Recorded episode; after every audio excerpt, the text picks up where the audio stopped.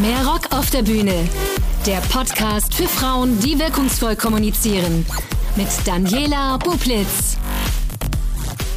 Hallo und herzlich willkommen zu einer neuen Episode von Mehr Rock auf der Bühne. Heute mein Gast Franziska Bettinger. Franziska ist Vice President People and Culture bei Job Valley, einem jungen digitalen Personaldienstleister.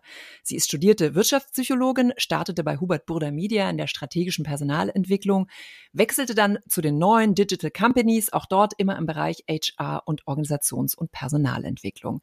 Sie ist jung, sie will führen, sie will Arbeit neu denken und vor allen Dingen will sie Job Valley weiter voranbringen mit und durch die Werte, die ihr wichtig sind. Wir wollen natürlich darüber sprechen, was sind das für Werte, was sind ihre Ziele, welche Missstände hat sie in den verschiedenen beruflichen Kulturen schon erlebt, was kann sie heute den jungen Frauen mitgeben und was hat das natürlich alles auch mit Sichtbarkeit und Kommunikation zu tun. Darüber sprechen wir. Ich freue mich sehr drauf. Hallo Franziska. Hallo Daniela, vielen Dank für die Einladung. Ich freue mich. Du bist noch gar nicht so lange bei Job Valley, ich glaube Oktober 2021. Das mhm. heißt, ich glaube, du kannst dich schon noch erinnern, es gibt ja dann immer so diese Vorstellungsgespräche, bei denen man dann sagen muss, wie man das Unternehmen bereichert, welche Stärken man hat. Wenn du da jetzt nochmal so ein bisschen zurückdenkst, was ist es, was du gesagt hast? Was äh, bringst du einem Unternehmen, für was stehst du, mit was für Werten bist du reingegangen? Also ich bin vor, alle, vor allem erstmal damit reingegangen zu sagen, was ich möchte. Ne? Also ähm, es hat sich ja ein bisschen verändert über die letzten Jahre, dass es nicht mehr so ist, dass die Arbeitgebenden sagen, was man mitbringen muss, sondern ähm, der Arbeitsmarkt sieht ja so aus, dass wir letztendlich einen Fachkräfte- und bald einen Arbeitskräftemangel haben. Und dann bin ich so reingestartet, weil ich in, auch in einer Lebensphase war, wo es mir wichtig war, mich ganz klar abzugrenzen hin zu, ähm, ich habe auch ein Privatleben, eine kleine Familie und habe gesagt, ich möchte erst weitersprechen, wenn es für Sie in Ordnung ist, dass ich in 35 Stunden in diese Führungsrolle starte. Und das führte dazu, dass ich einmal A, sehr nervös war, aber der gegenüber, die Person, das war einmal der Headhunter und jetzt mein zukünftiger Chef, ähm, gesagt haben, ja, wir klären das mal, aber grundsätzlich stellt es kein Problem dar. Und äh, dann sind wir eigentlich erst übergegangen in einem weiteren Gespräch, was ich mitbringe. Und das ist sozusagen auch das, was sich komplett verändert hat, was wir auch in unseren internen und externen ähm, Bewerbungsgesprächen bei KandidatInnen merken. Mhm. Und was bringst du mit? Ich bringe auf einmal, auf, auf jeden Fall mit ganz, ganz große Leidenschaft für das Thema ähm, Führung, für das Thema ähm, Frauen auch in Führungsrollen oder auch Führung ist ja so sehr breit gefächert. Es muss ja nicht immer nur äh, die klassische Führung sein, es kann ja auch laterale Führung sein, Führung in Projekten, in Themen, aber vor allem da auch ähm, Frauen ähm, zu begleiten, aber eben auch alle. Ne? Also ich stehe nicht nur für das Thema Frauen, sondern so grundsätzlich für ähm, ja, das, die Stärkung des Selbstwertgefühls und für Selbstbewusstsein. Dann, was ich grundsätzlich auch mitbringe, ist natürlich eine ganz, ganz ähm, einen ganz großen Pragmatismus. Also ich bin kein ganz großer Fan von akademischen Konzepten, sondern ich mag es eigentlich ganz gern zu gucken, was braucht eben das Außen, was braucht das Innen und wie passt es zusammen und wie können wir daraus was, was Sinnvolles gestalten. Das führt mich auch gerade nochmal zu deinem Titel People and Culture. Das sieht man ja jetzt immer mehr. Früher hieß es dann, kannst du jetzt auch nochmal ein bisschen näher erklären, aber man war ja dann immer so HR, Personalentwicklung und jetzt sieht man ganz viel dieses Head of People and Culture, uh, Transformation und so weiter. ähm, kannst du mal auch mit deiner Erfahrung, kannst ja auch nochmal gerne so auf so ein paar Stationen eingehen, weil ich äh, hatte ja kurz gesagt, Hubert äh, Hubert äh, Boda Media, was ja noch sehr klassisch äh, konservativ ist, gehe ich mal davon aus, dann so diese Digital Companies, was sich da im Markt auch verändert hat in diesem HR-Bereich, warum man jetzt auch solche Titel wie People and Culture braucht? Ja, also im Grunde genommen gibt es wahrscheinlich in ein, zwei Jahren schon wieder was Neues, aber als ich gestartet bin, war es sogar so, dass es noch Personalreferenten gab und dann hat sich das jetzt über die letzten zehn, zwölf Jahre extrem transformiert, weil einmal das Thema ähm, Personalarbeit mehr in den Fokus gerückt ist. Ich glaube, das ist dadurch eben entstanden, dass wir eben einen Fachkräftemangel haben.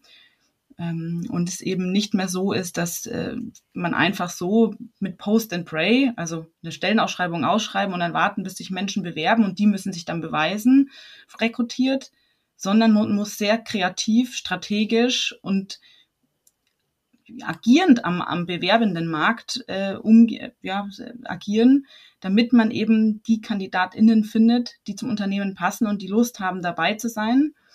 Ähm, und deswegen ja, sucht man immer wieder nach Titeln, die einmal auf der einen Seite die Situation im Unternehmen der Personalabteilungen beschreibt, also mehr ins Agieren und nicht mehr reagierend äh, administrativ, sondern wirklich gestaltend, aber auf der anderen Seite auch eine Wertschätzung gegenüber den Menschen. Und wenn man das Wort Human Resources anschaut, kann man das unterschiedlich verstehen. Ja, die Ressource ist eine Quelle. Aber man kann natürlich auch sagen, man kann auch eine, eine Quelle, ja, die ist erschöpfend sozusagen. Und das, das möchten wir sozusagen in dem New Work-Gedanken nicht mehr, sondern wir wollen mehr sagen, das ist ein menschenzentrierter Ansatz. Der Mensch steht eigentlich im Fokus. Und dann passt eben Human Resources im Vergleich zu People and Culture vielleicht nicht mehr ganz so gut. Hast du das Gefühl, dass sich die letzten Jahre was verändert hat? Also wirklich? Ähm, nicht nur, was man so auf LinkedIn mhm. und überall liest, sondern dass du diese Transformation, das, was du eben gesagt hast, oh, wir haben bald nicht nur Fachkräftemangel, sondern äh, generell einen äh, Mangel an Arbeitenden, Arbeitnehmerinnen. Ähm, hast du das Gefühl, dass sich wirklich in den Führungsköpfen was verändert gerade? Ich glaube ja. Also ich spüre ja, sagen wir mal so. Und ich glaube, es ist sehr stark ausgelöst durch die, beginnend durch die Corona-Krise. Ich glaube, da hat man dann gemerkt, dass es super wichtig ist, die Mitarbeitenden zu halten, die auch da bleiben wollen, also die man eben braucht auch. Und zum anderen muss man die natürlich, sag ich mal, mental und physisch gesund halten weil es eben weniger gibt. Dann gab es viel Kurzarbeit etc. Dann gab es auch diese Great Resignation, das heißt, viele Mitarbeitende haben Unternehmen verlassen. Ähm, und es gab einen extremen, eine extreme Durchmischung am Arbeitsmarkt. Und dadurch entstand dann, glaube ich, in vielen Unternehmen schon der Gedanke, was tun wir eigentlich für unsere Mitarbeitenden? Was tun wir eigentlich auch am bewerbenden Markt, um auf uns aufmerksam zu machen, wo es doch jetzt gerade so sehr einfach ist, gute andere, gut bezahlte, gut, gute andere Jobs zu finden. Und äh, ja, ich erlebe es selbst jetzt auf meiner eigenen Reise, schon so, dass People and Culture mit am Tisch sitzt, wenn es um strategische Entscheidungen geht. Es ist nicht einfach, es ist weiterhin nicht, ich sage immer, es ist fast schon wie so ein kleiner Kampf, als Frau in People and Culture tätig zu sein, weil es zwei äh, diskriminierte Bereiche sind. Also genau, also es ist schon, man muss schon echt äh, ein großes Durchhaltevermögen haben. Aber das zahlt sich jetzt aus. Also ich, ich würde sagen, vor fünf Jahren war es noch anders und vor zehn, zwölf Jahren sowieso ganz definitiv ganz anders. Mhm. Ähm, da, da standen die Personalabteilungen schon auch auf dem Plan und haben angeklopft an, an den Vorstands- und vorständenden Türen. Aber ich glaube, heute ist es einfach und ich erlebe es jetzt bei Job Valley wirklich so, dass es eben ein people-zentrierter Ansatz, dass der möglich ist und dass unsere Mitarbeitenden, unsere Führungskräfte, eigentlich alle im Unternehmen diesen Anspruch auch haben, dass People and Culture gestaltend, strategisch mit am Tisch sitzt. Kannst du ganz kurz für die, die Jobwelle nicht kennen, nochmal euer, euer Leistungsportfolio erklären? Also was mhm. bietet ihr am Markt an? Wir sind eine digitale Plattform für flexibles Arbeiten und hier auch mit der Zielgruppe Studierende. Das heißt, wir bieten Studierenden die Möglichkeit, sich auf schnellem Wege flexibel nach einem werkstudierenden Job umzuschauen und den über uns zu bekommen. Und auf der Gegenseite für Kundenunternehmen, Kundinnenunternehmen Schichten zum Beispiel einzuspielen, wenn sie ganz kurzfristig Werkstudierende brauchen oder einen Personalmangel haben oder auch längerfristig das bei uns einzutragen. Und dann haben wir eine digitale Plattform, wo ein automatisches Matching stattfindet. Und als zweiten Bereich haben wir noch unseren Young Professionals Bereich, wo wir Young Professionals, also ja, mit null bis fünf Jahren Berufserfahrung am AkademikerInnen am, am Markt vermitteln. Mhm. Und jetzt seid ihr dann nah dran an den jungen Leuten. Flexible Arbeit ist ja, hatte ja mal einen schlechteren Ruf, würde ich ja. mal sagen. Ähm, wie würdest du da jetzt diesen, den Markt beschreiben? Haben die Leute Lust auf flexible Arbeit oder wollen die sich binden und können sie es ja auch ganz einfach, weil der, weil der Arbeitsmarkt ja auch es hergibt? Also ja, zu dem ersten Punkt, dass ähm, die klassische Zeitarbeit oder auch Personalvermittlung einen schlechten Ruf hat, ja. Und das ist für uns leider manchmal ein Downside, weil in unserem Fall die Zielgruppe tatsächlich befristete Arbeitsverträge, flexibles Arbeiten möchte.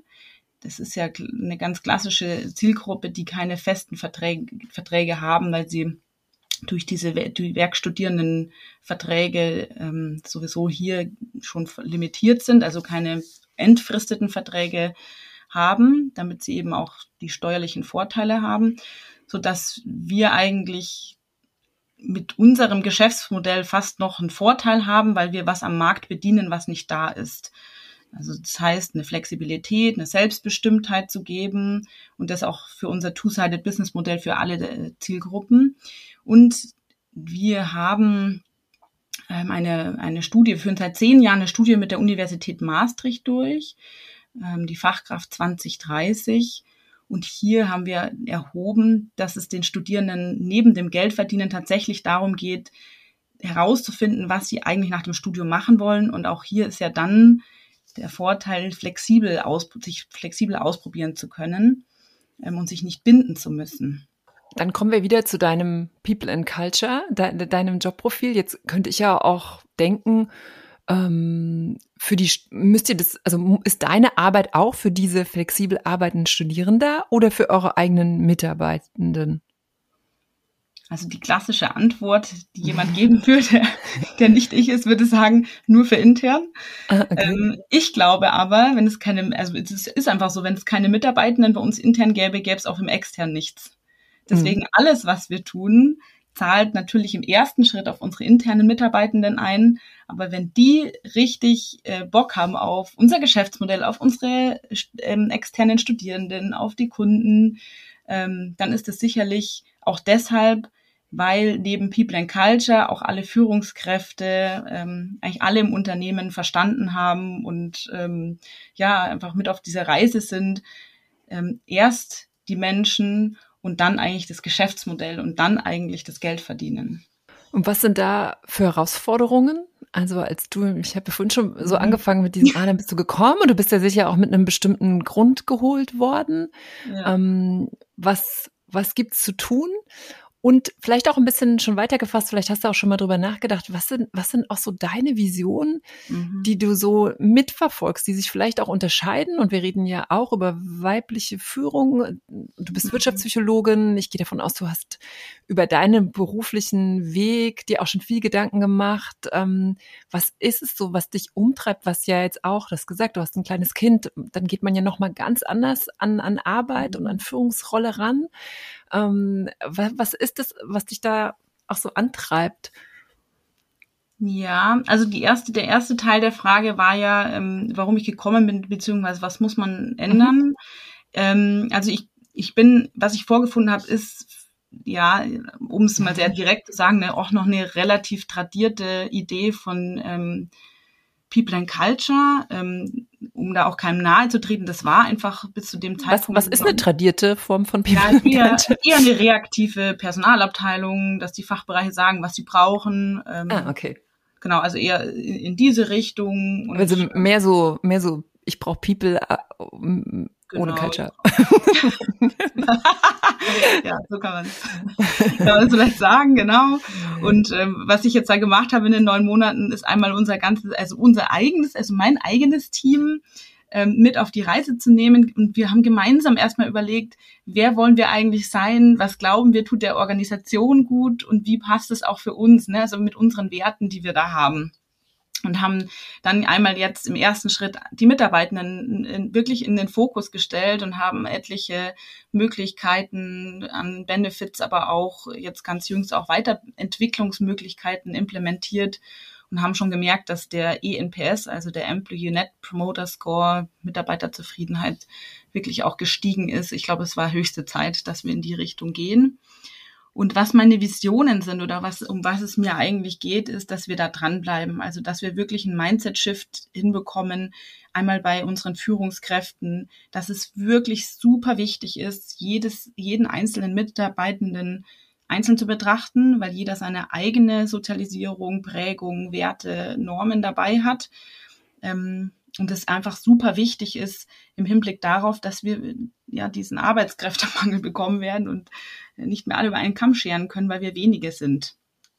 Ähm, und darüber hinaus gilt es aber auch, unsere Mitarbeitenden an, an, ja, anzusprechen im Sinne von, wenn ihr selbstbestimmt arbeiten wollt, wenn ihr flexibel arbeiten wollt, dann gilt es auch Verantwortung zu übernehmen für sich selbst, für die Aufgabe, die man hat, fürs Unternehmen letztlich und dann, erst dann können wir eigentlich sagen, ja, wir machen es total frei und super flexibel. Ne? Also was mir so vorschwebt, sind so Dinge wie ähm, ja, unbegrenzter Urlaub eigentlich, also Vertrauensurlaub, weil ich äh, der Meinung bin, wir sind alle erwachsen und eigentlich müssen wir selbst lernen zu verstehen, wann brauchen wir eine Auszeit, wann ist es super notwendig, unabhängig davon, ähm, dass uns jemand vorgibt, wie es ist.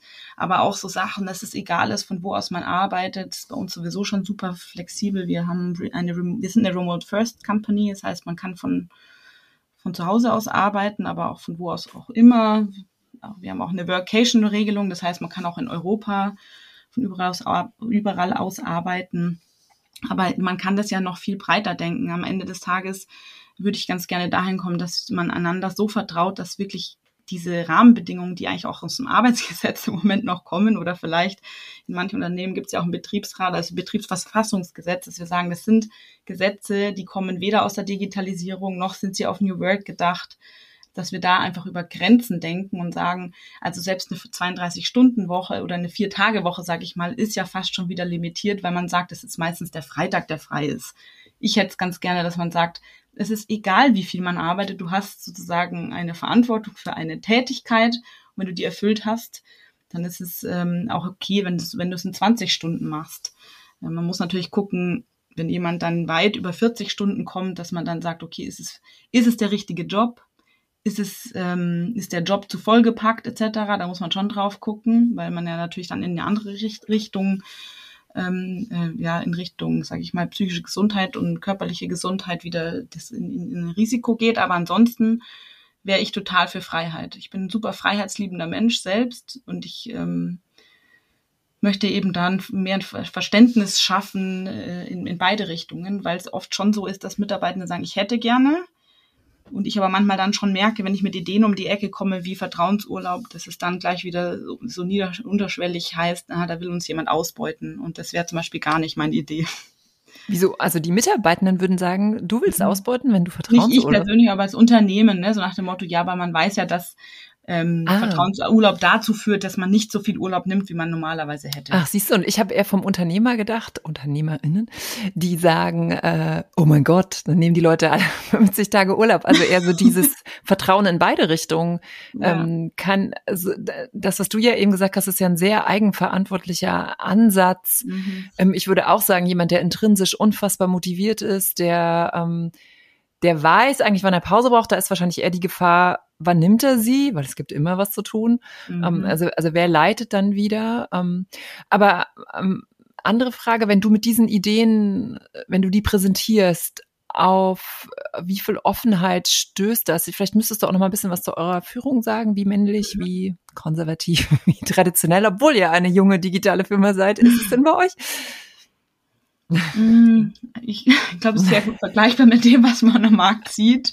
Äh, oberste Führungsebene. Das hast du aber schön. also 100 Prozent äh, männlich auf der ersten Führungsebene, auf der zweiten Führungsebene 80 Prozent Männer oder über 80 Prozent, ein mhm. bisschen über 80 Prozent. Und so kaskadiert sich das dann schön runter. Insgesamt, wenn man über die ganze Company guckt, haben wir schon ein sehr ausgeglichenes, also 50-50 ähm, Frauen-Männer-Verhältnis, aber halt in Führung mhm. wie man es eigentlich überall sieht. Also wie, wie reagiert darauf reagiert? Also so wie ich arbeite, tatsächlich erstaunlich gut. Also ich arbeite nicht so, dass ich mit Ideen komme und sage, so machen wir es jetzt oder das wäre jetzt meine Idee, sondern ich suche mir eigentlich aus, aus dem Unternehmen unterschiedliche Menschen und überlege zusammen mit mit diesen Menschen, wie können wir das in ein Konzept packen, das für uns als Unternehmen im Moment passt. Ne? Also diese Ideen, die ich jetzt habe, das heißt nicht, dass man nicht dazwischen auch mal in iterativen Schritten vorwärts gehen und denken kann. Ähm, und diese Ideen pitchen wir dann vor der Geschäftsleitung. Ähm, und somit habe ich dann ähm, automatisch Ambassadors im eigenen Unternehmen, die für dieses Thema stehen, das auch weitertragen und die dafür kämpfen, dass man das, dass das umgesetzt ähm, wird. Also so, also ich bis, ich würde sagen, der größte Erfolg, den wir hatten, ist, also wir sind ein sehr salesgetriebenes Unternehmen, ähm, dass wir jetzt für ein Jahr unsere Bonuspläne pausieren. Die Mitarbeitenden mit Bonus haben das auf ihr Fixgehalt bekommen, weil wir gesagt haben, äh, anders wäre es unfair. Und das ist ja letztlich dann vom Unternehmen so, dass wir sagen, ihr habt schon mal 100% Vertrauen in uns, obwohl in dem alten Denken mit Bonus ähm, noch nicht 100% die Leistung erreicht ist. Und da habe ich es genau so gemacht, wie jetzt eingangs beschrieben. Und es hat ähm, nach drei Geschäftsführerterminen super geklappt in der Umsetzung. Mhm, das musst du noch mal ein bisschen näher erläutern. Das heißt, die bekommen ihren Bonus mhm. sowieso Aber, als mhm. Vertrauensvorschuss. Genau, Oder? Die bekommen, bekommen anteilig auf ihr Fixgehalt den Bonus eben pro Monat. Also am Ende des Jahres haben sie, als wenn sie 100% Bonus erreicht haben, Gehalt erhalten. Genau, aber warum, warum habt ihr das so gemacht? Also damit, damit dieser Change quasi mhm. äh, entspannt. Also man kann sich mal so vorstellen, dass wir wahnsinnig viel Zeit für das Thema Bonuspläne auf, also ah, wirklich okay. aufgewendet Wahnsinn. Also es gab ja Unterschied, also wahnsinnig viele verschiedene Modelle. Mhm. Ich glaube über 20 unterschiedliche ähm, Compensation-Pläne, also Bonuspläne. Mhm. Ähm, das ist wahnsinnig aufwendig. Da haben Menschen monatelang dran gearbeitet und letztes Jahr, als ich kam im Oktober, stand es wieder an, zu diskutieren, wie sehen denn die neuen für 2022 aus. Und dann im ersten Meeting sind wir eigentlich in Diskussionen gleich schon mal drauf gekommen zu sagen, warum haben wir die eigentlich? Also ich habe ganz klar gefragt, wofür brauchen wir die? Ähm, und bin auch mit Theorien der intrinsischen Motivation reingegangen in die Diskussion und so kam dann aus dieser Fokusgruppe letztlich eigentlich die Idee, ähm, naja, eigentlich brauchen wir die vielleicht gar nicht. Ne? Also eigentlich sind unsere Menschen oder Mitarbeitenden sowieso alle intrinsisch motiviert. Und wir werden vielleicht ein, zwei Personen oder eine Handvoll Personen haben, die im ersten Moment sich daran gewöhnen müssen an den Gedanken. Aber grundsätzlich möchten wir mal das, möchten wir das mal ausprobieren, weil es ja in vielen anderen Berufen außerhalb des Sales-Geschäfts auch schon keine Boni mehr gibt. Und wir dann gesagt haben, wo ist da eigentlich der Unterschied? Also warum sollten wir da diskriminieren? Das führt mich ja äh, direkt zu so einem die Transformation in der Arbeit, weil Bonuszahlungen sind ja genau so ein Punkt, warum Veränderung dann teilweise nicht stattfindet, weil ja die Boni an etwas mhm. gebunden sind, wo man sagt, ah, wir wollen das ja eigentlich mhm. gar nicht mehr leben. Ähm, du bist Wirtschaftspsychologin. Mhm. Kannst du das auch nochmal erläutern? Weil ich glaube, das ist wirklich ein total wichtiges Thema, dass dann Transformation nicht gelingt, weil man ja noch, es gibt sicherlich auch Studien dazu, die erklären, warum ein Bonus wichtig ist, weil du dann dich, was weiß ich, mehr arbeitest, schneller arbeitest, warum auch immer. Also könntest du noch mal ein Argument auch finden, warum das nicht der Fall ist und warum dann trotzdem Sales vielleicht sogar nachhaltiger erfolgreicher mhm. läuft. Ich meine, ihr werdet das ja jetzt beobachten, das Jahr, ne? Mhm. Also du hast eh sowieso schon den wichtigsten Punkt, aus meiner Sicht den wichtigsten Punkt genannt, ne? Also in so einem Bonusplan steht einmal im Jahr, wird da festgehalten, da steht einmal drin, was die Person zu tun hat, um eben zu performen oder überzuperformen. Ähm, und die, unsere Geschäftsmodelle am Markt, gerade die digitalen, sind so schnelllebig geworden, dass das, was man, sage ich mal, im Dezember, Januar festschreibt, im, schon im März, April nicht mehr passen kann. Mhm. Sodass ähm, dann natürlich keine Motivation da ist von, sage ich jetzt mal, einem Sales-Mitarbeitenden, was zu verändern in Richtung Geschäftsmodell, wenn der eigentlich noch an, dem, an der alten Idee von Januar und Februar hängt, weil er sagt, ja, dann kriege ich ja meinen Bonus nicht, wenn ich jetzt mitgehe in die Veränderung. Mhm. Ähm, somit nimmt man dann ja eigentlich, wenn man keinen Bonus mehr hat, die Angst, äh, dass man irgendwas nicht bekommen würde, total raus. Da ist, ist auch fast schon ein Druck wird da weggenommen. Ähm, und es gibt unzählige Studien und da gibt es auch, weiß nicht wie viele TED-Talks, die, die eigentlich sagen, warum Boni eigentlich nicht funktionieren, ne? also nicht langfristig funktionieren. Es gibt einen ganz coolen äh, TED-Talk, wo jemand dann so eine Harvard-Studie ähm, erläutert und Menschen eigentlich einen Nagel an die Wand hauen sollen und am Ende rauskommt, dass die mit Bonus um 20 Prozent länger gebraucht haben, als die, die keinen Bonus bekommen haben. Ne? Also weil die waren so unter Druck, dass sie diesen Nagel in die Wand bekommen. Mhm. Ähm, ja, genau. Also deswegen, ich, ich glaube, dass es einfach nicht mehr zeitgemäß ist. Ich glaube, dass ähm, wir wirklich auch das neu denken dürfen, um eine hohe Flexibilität zu bekommen und auf der anderen Seite überlegen müssen, wie wir dann ein kapitalistisches und System auch dahin bekommen zu sagen, wenn wir schon erwarten, dass Mitarbeitende so flexibel sind, die Veränderungen mitzugehen, also wie UnternehmerInnen im Unternehmen, wie beteilige ich sie eigentlich am, ganz, am ganzen Kuchen? Ne? Also wie mhm. kriegen wir das eigentlich hin? Mhm. Bei den TED Talks fände ich spannend, äh, das können wir im Nachhinein machen, dass wir das in die Shownotes packen. Dann kann man da auch ja. noch mal so ein paar äh, ein bisschen Futter bekommen für die Diskussionen im Unternehmen. Was mich daran aber auch interessiert, jetzt ist ja Job Valley ein ähm, junges Unternehmen, ne? Ich glaube, zehn Jahre seid ihr alt, oder? Zehn? In etwa, ja. Mhm. Ähm, wie konnte es kommen, dass ja am Ende dann doch so ähm, konservativ strukturiert wurde. Und das meine ich jetzt gar nicht negativ, weil ich glaube, ja. das machen ganz viele, sondern was sind das quasi für Strömungen, sage ich jetzt mal? Also da sind ja zwei, die die gestartet haben, wenn man euch unsere Unternehmensgeschichte anguckt. Und mhm. irgendwann wird ja jemand gekommen sein und gesagt haben, ah, wenn ihr wachsen wollt, dann müsst ihr. Und jetzt geht's ja darum, neue Antworten zu finden. Klar, jetzt bist du mhm. dazu gekommen, können wir, werden wir gleich auch noch mal so, was das ausgemacht hat. Und jetzt beeinflusst du ja auch ein Stück weit die Geschichte des Unternehmens. Aber die Frage ist ja, und das finde ich gerade bei diesen Digitalunternehmen, wo man immer das Gefühl hat, oh, es ist fresh, weil es ist digital. Mhm. Und gleichzeitig finde ich, sieht man die meist jungen Männer und denkt, wow, wie konservativ kann man im Mindset sein? Und es reproduziert sich und reproduziert sich und reproduziert sich.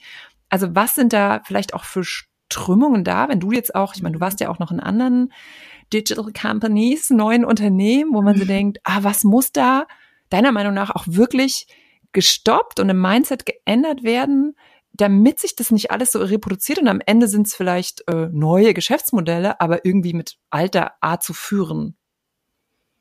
Ja, also das ist eine sehr, sehr interessante Frage, weil die beschäftigt mich schon länger, auch in meinem Unternehmen davor.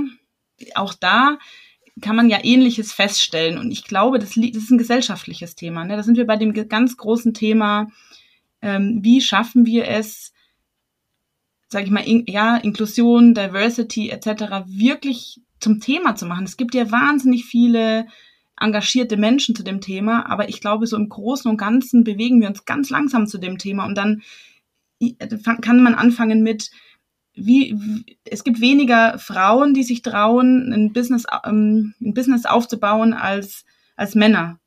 Auf der anderen Seite wird auch mehr in Unternehmen investiert, die von Männern gegründet werden.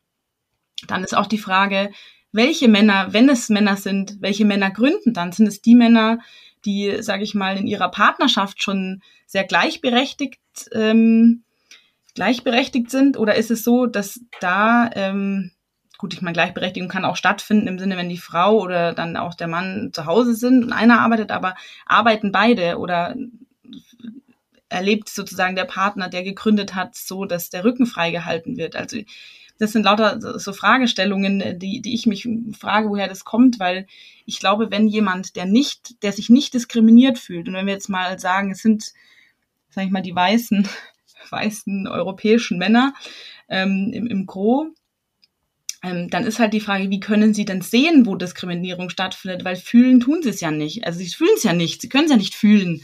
Es ist immer so, dass jemand, der nicht diskriminiert wird, nicht fühlen kann, wie sich jemand fühlt, der diskriminiert wird. Und ähm, ich glaube, das kommt, es ist eine so große Sinnfrage. Was, was jetzt eigentlich im Unternehmen sich ändern muss, ist eigentlich, dass man, dass man schafft, sei es über People and Culture, sei es über andere Bewegungen, sei es über das Thema CSR, ESG, also Corporate Social Responsibility. Ähm, wie, wie schafft man es eigentlich in, in Gruppen, eine Bewegung im Unternehmen hinzukriegen, da was zu ändern? Weil wie das, wie das entstanden ist, jetzt zum Beispiel bei Job Valley, ich kann es dir natürlich auch nicht sagen, 100 Prozent, aber ich sehe schon, und ähm, no offense jetzt gegen unsere Geschäftsleitung, aber wir haben jetzt im Moment drei deutsch sprechende oder deutsche Männer Mitte 50 und ich glaube, dass das schon was ausmacht im Sinne von, ähm, was braucht denn eigentlich jetzt, was brauchen die nachfolgenden Generationen eigentlich, damit sie sich entfalten können, dass es eben nicht mehr dieses Gefühl von Diskriminierung gibt, dass es ein Gefühl von Gleichberechtigung und Fairness gibt. Und was das für mich im Arbeitsalltag bedeutet, ist einfach ein ständiger, ein ständiges Dranbleiben, teilweise kämpfen, nicht aufgeben, Menschen darauf hinweisen, wenn ich mich persönlich diskriminiert fühle, wenn ich Diskriminierung am Arbeitsplatz erlebe durch andere Personen in, in, zu anderen Personen immer wieder diese Themen auf den Plan bringen, auch, und auch wenn es noch so sehr nervt. Und ich glaube, was eben ist, dass es viele Menschen gibt, die sich für das Thema interessieren und da sich auch reinbegeben und auch mal was tun. Aber da muss man wirklich dranbleiben und es kostet wahnsinnig viel Energie. Und ich glaube, diese Energie die mag ich auch manchmal nicht mehr aufbringen. Die kann man auch nicht die ganze Zeit aufbringen. Und deswegen braucht es so viele, die da was tun. Und deswegen ist wichtig, dass man sich mit vielen zusammentut. Aber es ist einfach wahnsinnig schwer. Und solange sich da nicht maßgeblich was im Denken, im Fühlen und im Handeln ändert, werden wir einfach immer wieder das reproduzieren, was wir eigentlich im Moment haben. Aber hast du das Gefühl, wir sind ja eingangs gestartet mit diesem, die Not ist da, sich zu verändern, weil der Markt, ähm, der, mhm. der Arbeitnehmerinnenmarkt äh, so ist. Ähm, hast du das Gefühl, dass das verstanden wird und dass es ja auch ich mhm. sage jetzt mal, zum Wohle des weißen europäischen Mannes ist, wenn ähm, Führung auf verschiedene diverse Schultern verteilt ist ähm, und, und der Druck abgebaut wird, den äh, Männer in Führung sicherlich erleben, ähm, auch diese Art des ne, Sales, Sales, Sales, ähm, immer höher, immer schneller, immer weiter. Ähm, hast du das Gefühl, dass sich dass das verstanden wird, dass es ja am Ende zum Wohle der Firma und zum Wohle aller Menschen in dieser Firma ist? Also ich glaube, was ich erlebe, ist schon auf einer kognitiv-logischen Ebene ja. Aber raus aus seinem Verhalten kommen oder aus ihrem Verhalten kommen, ist super schwer. Also ich glaube, in jeder Diskussion, die ich im Moment gerade führe, rund ums Thema Hiring, Besetzung von, von Rollen, ist schon bewusst, dass der Arbeitsmarkt so ist, dass das gefordert ist, also dass man, dass mit, Mitab also künftige Mitarbeitende richtig Lust haben auf ein Unternehmen, auf eine Unternehmenskultur, die offen ist, die inclusive, äh, also sagt man auf Deutsch, also inclusive ist, die eben mhm. divers ist, die ja auch in Richtung Selbstbestimmtheit geht, aber auch selbstbestimmte Teamführung etc. Das ist, glaube ich, schon allen, sag ich mal, auf einer logischen Ebene bewusst. Aber das dann im Verhalten zu ändern, das ist super schwer. Was wir jetzt äh, machen, ist, dass wir ein Hiring Manager Training aufgebaut haben, das wir ausrollen. Das heißt, für die Menschen, die im Unternehmen bei uns in Rekrutierungsprozesse involviert sind, ähm, dass wir die nochmal abholen zu den unterschiedlichen Biases, wie kann man unterschiedlich auch heiern in Bezug auf ähm, unterschiedliche ja, Merk Diskriminierungsmerkmale etc.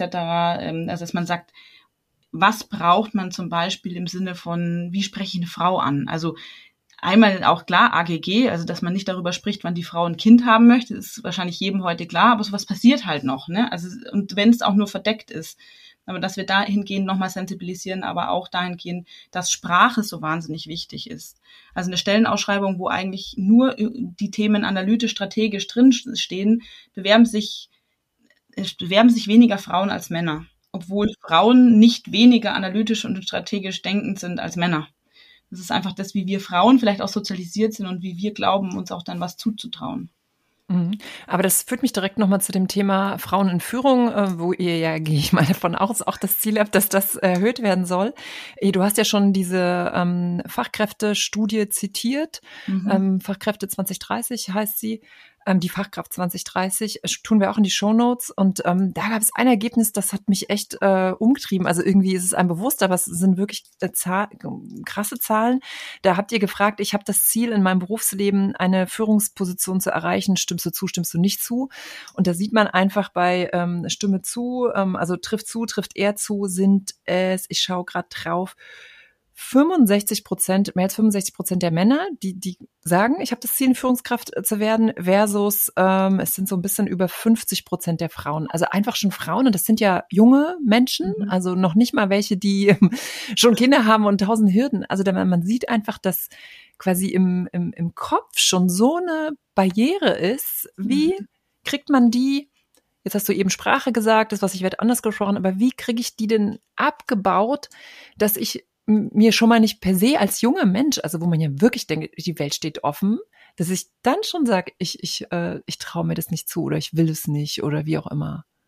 Also was man individuell tun kann, ist auf jeden Fall Menschen zu ermutigen und zwar schon von Anfang an. Also wichtig ist, also gut, ich meine, in universitären Systemen kenne ich mich zu wenig aus, aber ich kann mir vorstellen, ich, ich kann mir vorstellen, dass es da vielleicht auch noch etwas tradiert dazu geht, wie in dem einen oder anderen Unternehmen. Mhm. Ähm, deswegen möchte ich mich da jetzt nicht zu weit aus dem Fenster lehnen und was dazu sagen. Aber wenn man selber jemand ist, der ähm, ähm, sagt, wir müssen da was tun und ich möchte mich dafür engagier darin engagieren, dann sei es im Sportverein, wenn man irgendwie Sporttrainerin ist oder wie auch immer, dass man da schon einen ganz gezielten Blick auf Mädchen legt und dann später junge Frauen, Frauen und, und eigentlich immer wieder ermutigt und eigentlich sagt, was sie eigentlich können. Wir sind, glaube ich, so sozialisiert, dass wir Frauen, wenn wir zu pushy oder es gibt ja auch diesen neuartigen Begriff Bossy, den ich eigentlich letztlich hasse, weil er damit eigentlich aussagt, dass man ein männliches Verhalten als Frau an den Tag legt. Aber uns wird sowas dann immer gleich negativ unterstellt, ne? Also es ist zu, zu offensiv, zu ja, dominant, dass man genau dieses Verhalten aber bei Frauen auch fördert, wenn man es sieht. und es nicht eigentlich im Keim erstickt. Ähm, nicht sagt, du, du machst jetzt hier Männer nach, weil das ist so. Und es gibt Frauen. Also ich selber habe sehr oft dieses Feedback bekommen, du bist zu, zu direkt, du bist zu, zu dominant, ähm, du willst zu viel, du bist zu ehrgeizig. Und ich frage mich immer, was ist dieses zu? Und habe dann irgendwann angefangen, also gerade auch bei meinem letzten Arbeitgeber, wo ich nach meiner Elternzeit das Gefühl hatte, ich bin nicht adäquat wieder zu, zurückgekommen oder durfte nicht adäquat zurückkommen, habe ich am Ende, als ich irgendwie sehr eng auch dann im Austausch mit einem unserer damaligen Geschäftsführer war, auch nochmal platziert. Ähm, ich habe in diesem Unternehmen sehr oft eben dieses Thema gehört, ich bin zu und habe das nochmal platziert. Ne? Also dass man eben auch darüber spricht, dass man sein ganz, dass die Frauen auch ihren Mut zusammennehmen und das platzieren und wenn es sein muss, wirklich bei der Geschäftsleitung sagen, was es mit ihnen gemacht hat oder was es mit ihnen macht. Ich glaube, das kann man noch tun. Aber ansonsten kann man eigentlich nur das tun, was wir jetzt schon tun, laut sein, also als Gesellschaft, ne, laut sein, immer wieder, immer wieder zu dem Thema sensibilisieren und wenn es auch noch so nervt. Aber ich glaube, es fängt eigentlich im Grunde genommen bei der Erziehung an. Es fängt, geht dann über, über die Sportvereine, Schulen etc. Also vielleicht muss man in Zukunft da auch noch mehr ansetzen. Aber ein schöner Punkt mit dem du bist zu, ähm, weil ich habe gerade so, während du das erzählt hast, nachgedacht und gedacht, wann, wann sagt man zu jemandem, du bist zu bossy, du bist zu, du willst zu viel, dann würde ich ja mal vermuten, nicht, also wenn jetzt einer sagt, äh, Sales, ne, ich will, ah, tralala, ich schaff's tausend Kunden mehr, dann würde ja niemand sagen, oh, du willst zu viel. also scheint es ja ein Bereich zu sein, wo man denkt, oh, das ist aber auch ein bisschen anstrengend, was die Frau Bettinger hier wieder will, ne? so, ist mir ein bisschen ja. zu, ist mir ein bisschen zu viel Transformation. Und das ist ja was, was, ne, wir wollen ja was verändern. Und ich sage jetzt mal, auch Männer wollen was verändern. Wir spüren, so sind wir eingestiegen in dieses Gespräch, so geht es mit der Arbeitswelt nicht weiter. Wir wir spüren, wir brauchen diese junge Generation, wir spüren, die tickt anders. Ähm, und es muss anders sein. Aber wenn dann Menschen andere Vorschläge machen, dann sind die zu, ne? zu, ja, zu irgendwas auch immer.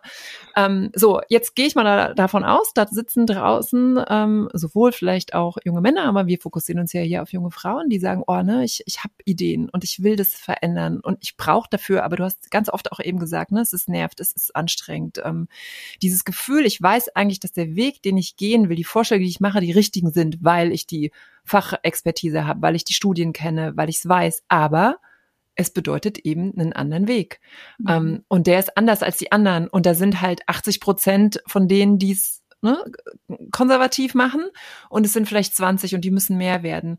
Was kannst du denen mit auf dem Weg geben? Durchhalten, in der Position bleiben, den Arbeitgeber suchen. Also ich meine, ich habe, während du eben geredet hast, gedacht, wie kann man dich nicht halten wollen? Also das ist jetzt mal nicht nur auf dich bezogen, aber auch äh, generell beim Thema Vereinbarkeit, wenn Frauen, die Kinder bekommen, die eine unfassbar gute Führungskraft waren, danach nicht adäquat behandelt werden. Ich kann es nicht nachvollziehen. Die sind eingearbeitet, die haben dort eine Ausbildung gemacht, die sind, äh, ne, die, die, die bieten so viele Kompetenzen. Ich sag immer, eine Frau, die dann, äh, die alles kennt und zehn Stunden weniger arbeitet, arbeitet immer noch mehr als eine, die neu dazukommt. Ne? Also einfach, weil sie sich auskennt in dem Laden ich kann sowas nicht nachvollziehen. Ähm, das heißt, was, was, was gibst du an, an, an, an den jungen Frauen? Jetzt bist du ja selber noch eine junge Frau, aber was kannst du schon aus deiner Perspektive so mitgeben? Du hast ja viel reflektiert, mhm. hast ja auch nochmal eine Ausbildung in dem Bereich auch gemacht. Ähm, mhm. Was hast du an Erkenntnis mitgenommen?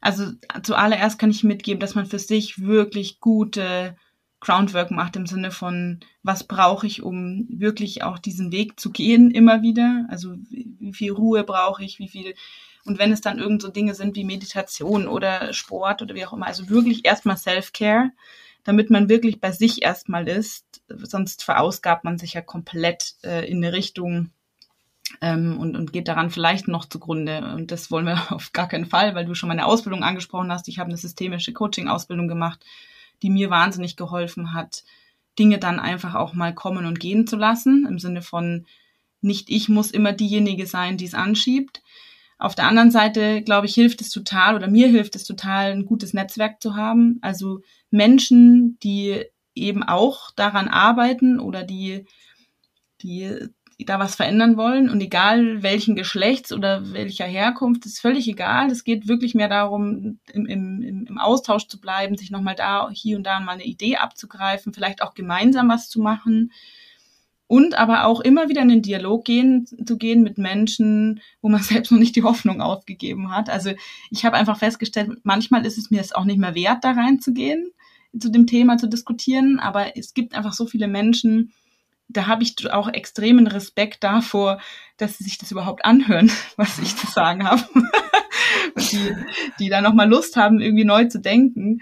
Und, und daran, also das gibt mir wahnsinnig Energie und sich eben an diesen Momenten, die dann Energie geben, auch sich eben daran eben auch ähm, zu stärken und nicht zu sagen, ach, jetzt habe ich die eine Person nicht bekommen und es zieht mich so runter. Also das kann ich nochmal sagen. Und dann aber auch, uns wird ja manchmal, was ich auch echt schade finde, unter Frauen oft so eine Stutenbissigkeit ähm, unterschwellig mitgegeben, was ich persönlich totalen Quatsch finde, weil das auch ein Teil der Sozialisierung ist. Da hat Caroline Kebe ja ein Buch darüber geschrieben. Da geht es dann darum, dass es ja auch oft nur einen Platz gab für eine Frau. Es ist unter, wenn, wenn es quasi unter zehn Männern nur einen Platz für eine Frau gibt, dann ist natürlich ein gewisses Konkurrenzverhalten da. Genauso wäre es ja auch bei anderen Geschlechtern. Ne? Es muss ja nicht nur bei der Frau so sein, aber so war es halt immer.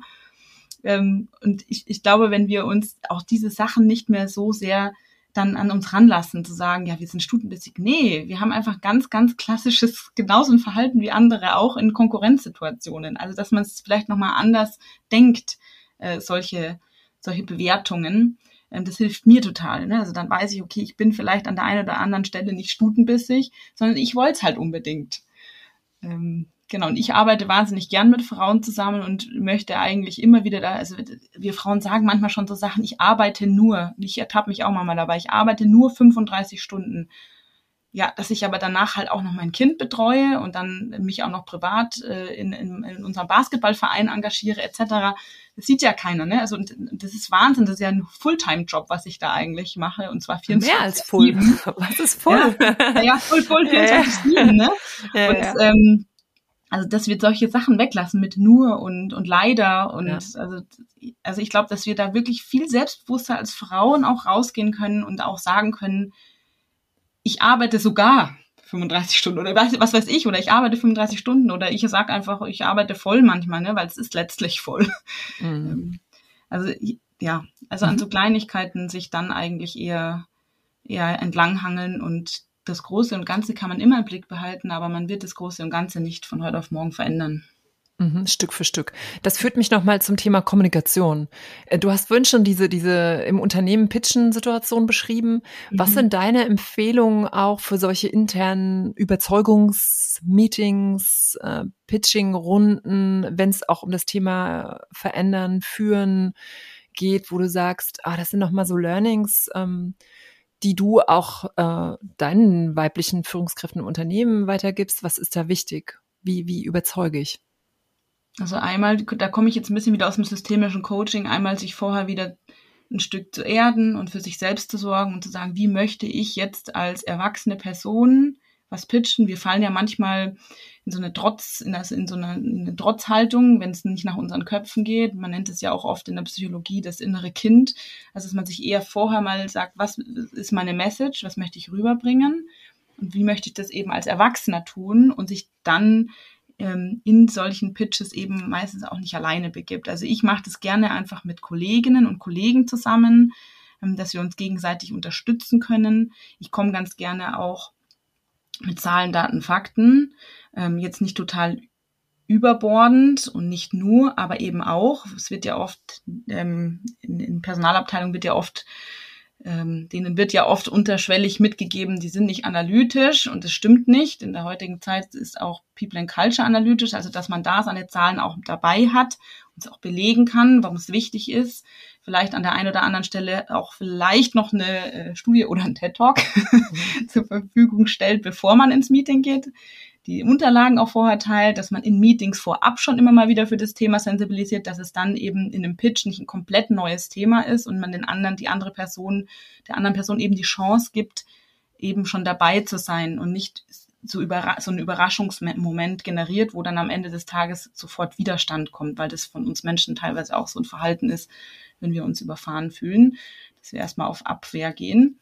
Also dass wir da, dass man da sagt, ich muss nicht total überraschen in so einem Pitch, sondern ich kann auch vorher schon wirklich mal was dafür tun, dass die Person gegenüber vorbereitet ist und sich auch nicht blamiert oder, ne, also dass man da auf beide Seiten denkt und nicht total mit der Holzfäller-Methode oder der wie auch immer da reingeht. Ich glaube, das ist wichtig. Dann, das hatte ich ja gerade schon gesagt, eben zusammen was machen. Also gemeinsam in solche Meetings gehen, ähm, Verbündete suchen, die zu dem Thema stehen, wenn ich weiß, es ist wieder so ein typisches feministisches Thema, was mir ja schon immer so unterschwellig mitgegeben wird von so einem Unternehmen, dann nehme ich ganz gern mal, Entschuldigung, hier an der Stelle für die Kollegen, die das jetzt hören, aber dann nehme ich mir einen Kollegen oder eine Kollegin mit, ähm, meistens einen Mann, der eben ähm, aus dem Thema eine 100% Überzeugung hat und ähm, ich dann nicht nur als Feministin da stehe, sondern auch mit jemandem zusammen als Mann, der das Thema vertreten kann. Hast du noch was aus deinem ähm, Wirtschaftspsychologiestudium? Also bist du als als Psychologin, gehst du da, siehst du Verhalten dann anders und kannst es deuten? Also du hast eben ja auch so ein bisschen dieses analytische von wegen, ah, ich gehe in dieses innere Kind und das ist mhm. ja, wenn ich das alles weiß, diese Prozesse, dann handle ich ja auch anders, weil ich mhm so, so ein bisschen mich rausnehmen kann und mich selbst auch so beobachten ja, und die Leute beobachten. Also, also was, kann, kannst du da noch was mitgeben? Ja, also was zu dem Thema jetzt gut passt, ist eben, wenn wir manchmal merken, dass ein Verhalten, also wenn eine Person für was kämpft, was vielleicht du und ich jetzt ähm, moralisch super finden, aber das landet einfach nicht in der Organisation, dann wird diese Person eben ausgeschlossen. Das ist eben aus der Psychologie ähm, bekannt, dass das dann einfach nicht zur Kultur passt und dass es dann eben verdrängt wird sozusagen. Das heißt, das habe ich immer in, das habe ich immer dabei. Wenn ich merke, ähm, ich komme da jetzt nicht an, dann weiß ich, es ist vielleicht in dieser Organisation nicht passend und das hat mich zum Beispiel auch in manchen Situationen eben dazu gebracht, dann meine vorherigen Arbeitgeber zu verlassen und Arbeitgeberinnen zu verlassen, weil ich gesagt habe, okay, ich passe da jetzt nicht mit dem Thema und so wie ich bin.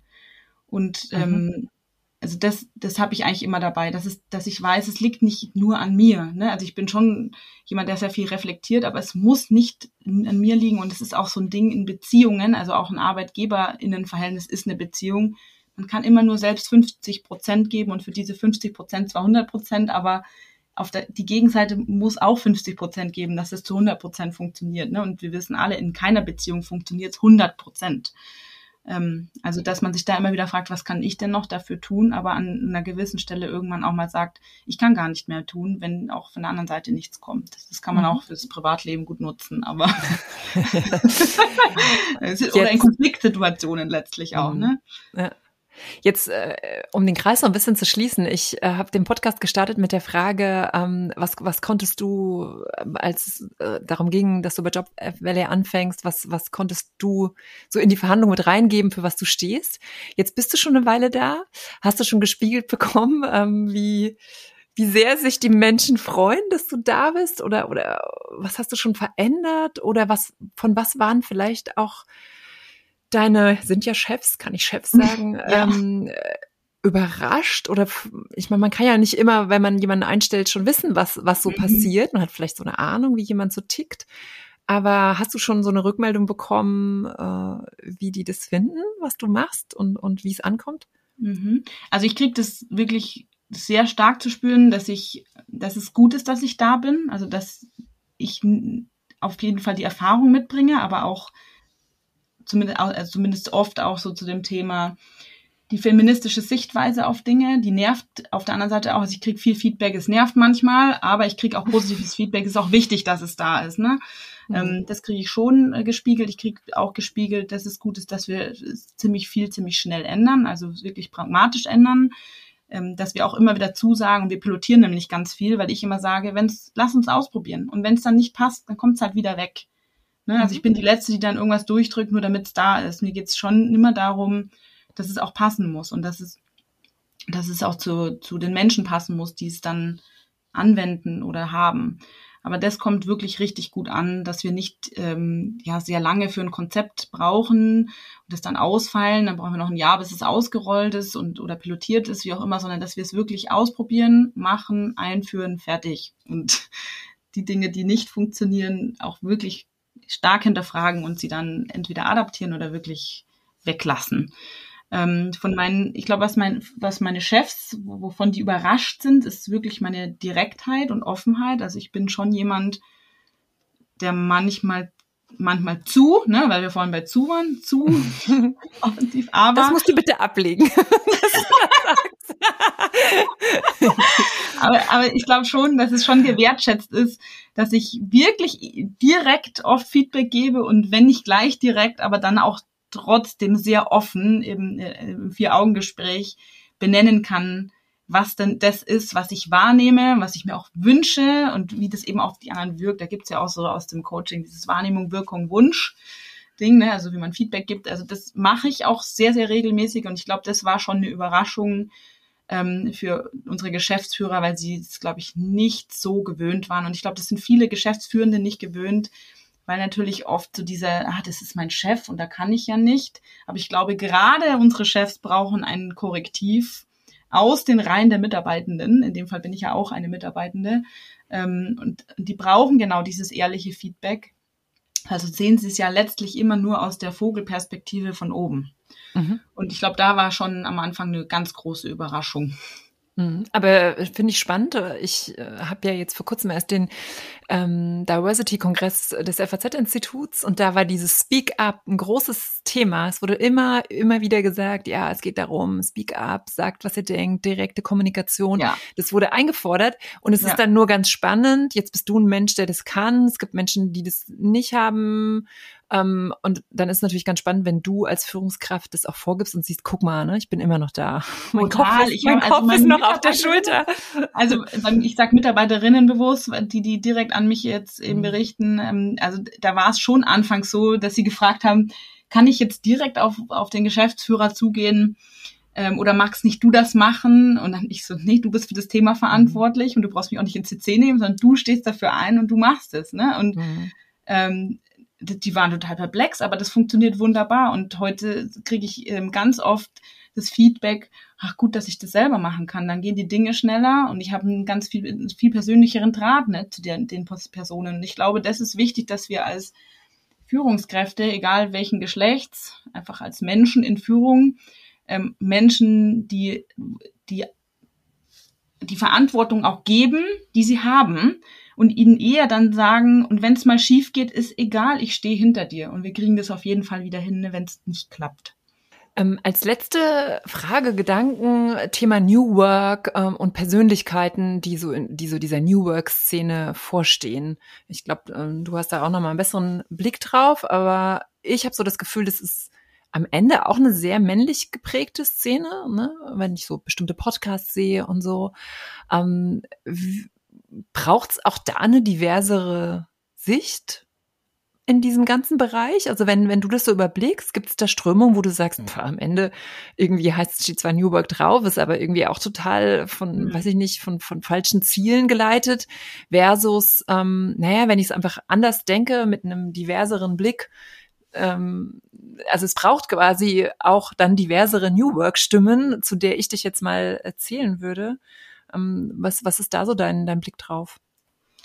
Es ist total spannend, weil ich, ähm, wenn du das so sagst, mir jetzt gar nicht so extrem bewusst war, dass diese New Work-Strömung ja auch von Männern so stark dominiert wird. Und du hast absolut recht. Ne? Also ich habe jetzt äh, gerade überlegt, deswegen, ja, es braucht einen diverseren Blick darauf. ich glaube, es braucht da aber nicht nur diese Mann-Frau-Debatte, sondern ich glaube, es braucht einfach eine unterschiedliche Altersdebatte. Also es braucht eigentlich ähm, ja Vorbilder jeden Alters, jeder von überall her, weil New Work ja nicht nur was damit zu tun hat mit zum Beispiel jungen Menschen, sondern es hat ja auch was damit zu tun, wie können wir lange arbeitsfähig sein. Also wenn wir alle, sage ich mal, arbeiten müssen, bis wir circa 70 sind, ähm, dann müssen ja Arbeitsumfelder auch so geschaffen sein, dass das klappen kann?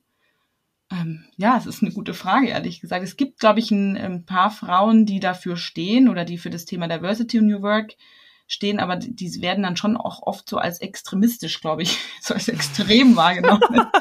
Also manchmal, ja, ich habe wirklich den Eindruck, ich weiß nicht, ich müsste das nochmal verifizieren und im Nachgang reflektieren, aber ich glaube, ähm, wenn ein Mann solche neuen Konzepte bringt, dann wirkt es oft so sehr, so, ach, das ist super fundiert und wissenschaftlich und vielleicht sogar noch universitär, mit universitärem Background dahinter, äh, im Sinne von, es ist ein Dozent oder es ist wie auch immer Professor.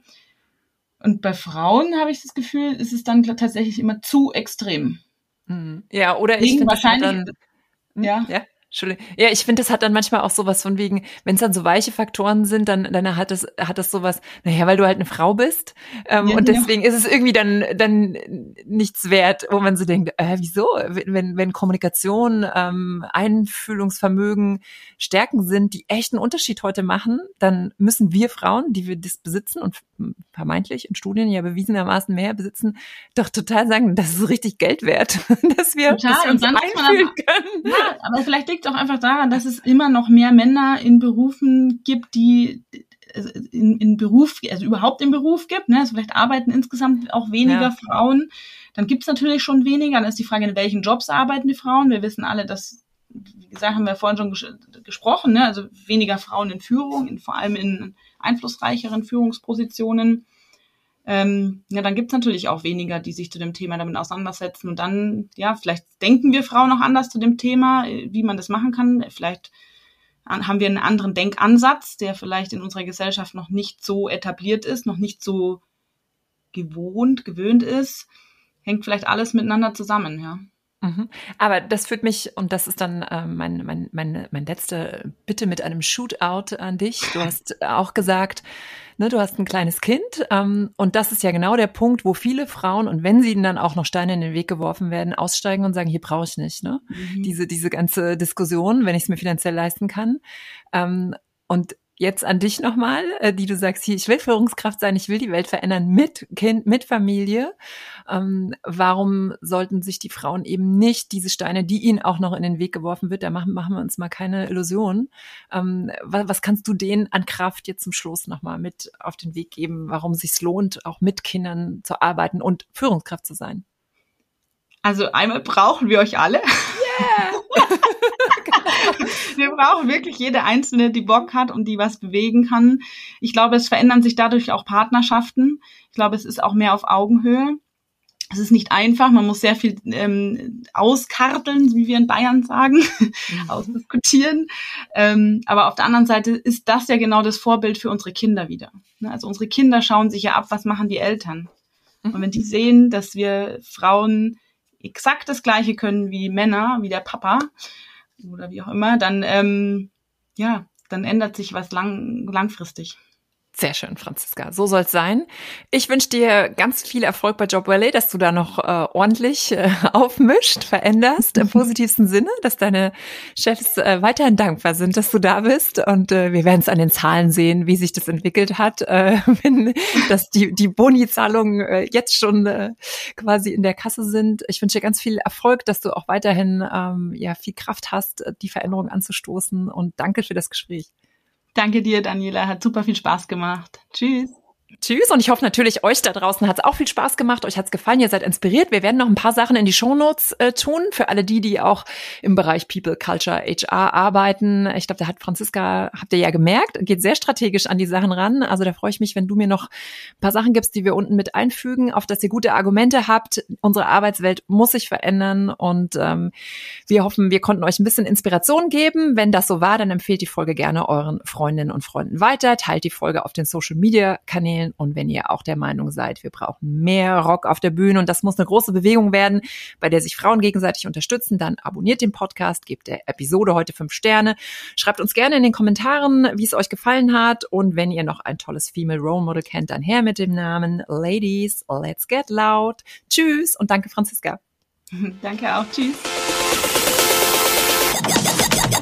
Mehr Rock auf der Bühne wurde euch präsentiert von Robert Spaceship, dem Podcast-Netzwerk. Wollt ihr Werbung schalten oder Sponsor werden? Einen eigenen Podcast produzieren? Das Team von Robert Spaceship unterstützt euch gern. Alle Infos und noch mehr tolle Podcasts findet ihr auf www.robertspaceship.com.